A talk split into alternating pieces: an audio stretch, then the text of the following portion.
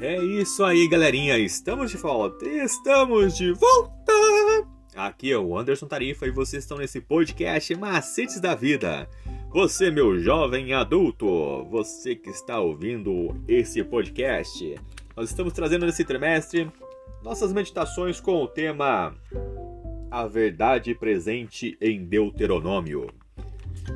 E hoje, dia 30 de setembro de 2021, nós estamos trazendo como tema principal apostasia e punição.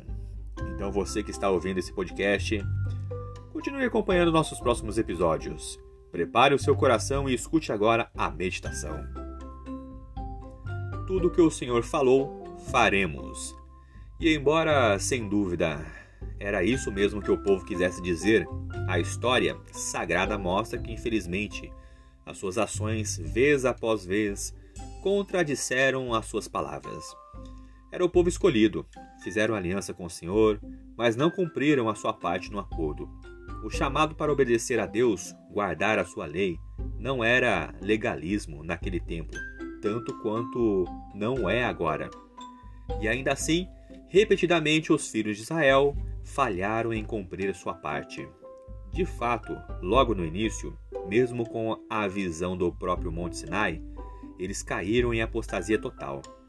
E infelizmente, a infelicidade parecia ser mais o normal do que a exceção, e portanto, em vez de entrarem logo na Terra Prometida, vagaram pelo deserto por 40 anos. Muitas vezes, a desobediência resulta não apenas de franca rebelião, embora isso aconteça, mas também de deixar de confiar no que Deus diz. O que tornou o pecado desses homens ainda mais hediondo para Israel foi o fato de que todos eles tinham testemunhado a ação divina, viram a minha glória e os prodígios que fiz no Egito e no deserto, e mesmo assim me puseram à prova já dez vezes e não obedeceram à minha voz. E isso está em Números 14, 22.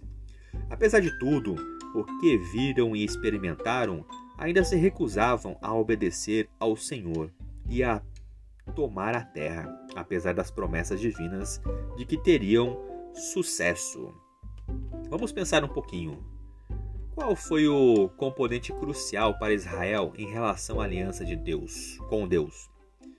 Qual foi a punição imposta à nação por sua recusa em confiar no que o Senhor lhes disse que fizesse? Pense no que foi dito acima. Que muitas vezes a desobediência vem da falta de confiança no que Deus nos diz. Por que isso acontece e como podemos, de fato, aprender a confiar mais em Deus.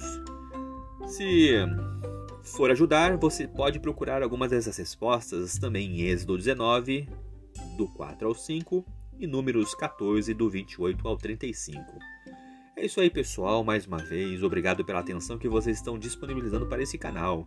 Continue acompanhando nossos próximos episódios que amanhã nós traremos um pouquinho mais sobre Deuteronômio, esse livro muito importante para o estudo da nossa vida. Eu sou Anderson Tarifa e vocês estão aqui nesse podcast Macetes da Vida. Por hoje é só e valeu!